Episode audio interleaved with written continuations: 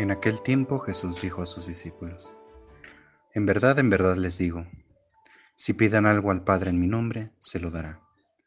Hasta ahora no han pedido nada en mi nombre. Pidan y recibirán, para que su alegría sea plena. Les he hablado de esto en parábolas. Viene la hora en que ya no hablaré en parábolas, sino que les hablaré del Padre claramente. Aquel día pedirán en mi nombre, y no les digo que yo rogaré al Padre por ustedes, pues el Padre mismo los quiere, porque ustedes me quieren y creen que yo salí de Dios.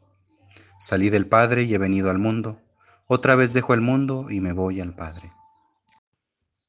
Querido amigo, amiga millennial y no tan millennial, es un gusto para mí compartir contigo este par de minutos, una reflexión breve sobre la palabra de Dios. Fíjate que me llama mucho la atención este texto que acabamos de escuchar. Está centrado en nuestra oración de petición, en nuestras súplicas al Padre, Jesús nos recuerda la confianza que un hijo tiene hacia su Padre.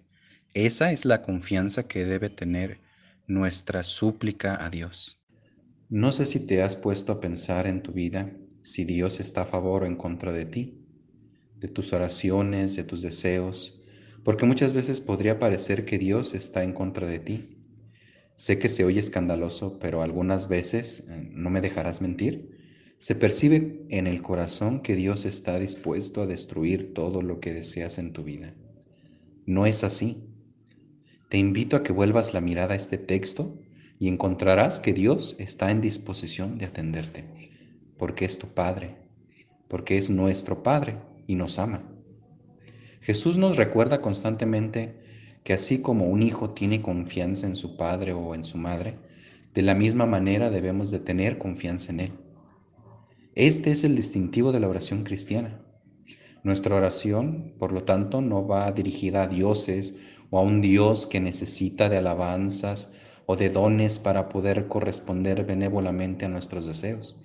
Es ante todo la relación de un padre con su hijo.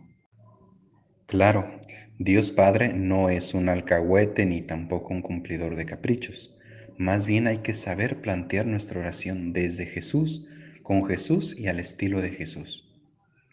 Es decir, tratar de ver desde el interior de tu corazón que lo que pides es algo que te ayudará a crecer, a ser mejor, a alcanzar la alegría plena.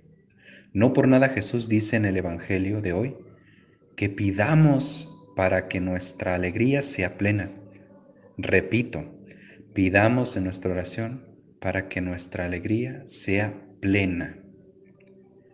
Cuando tu confianza en Dios haya crecido, verás cómo la familiaridad con el Padre será tal, como dice el mismo Jesús, que pediremos en su nombre, pero ya para entonces el Padre mismo te habrá acogido, porque estarás formando una familia con el mismo Dios.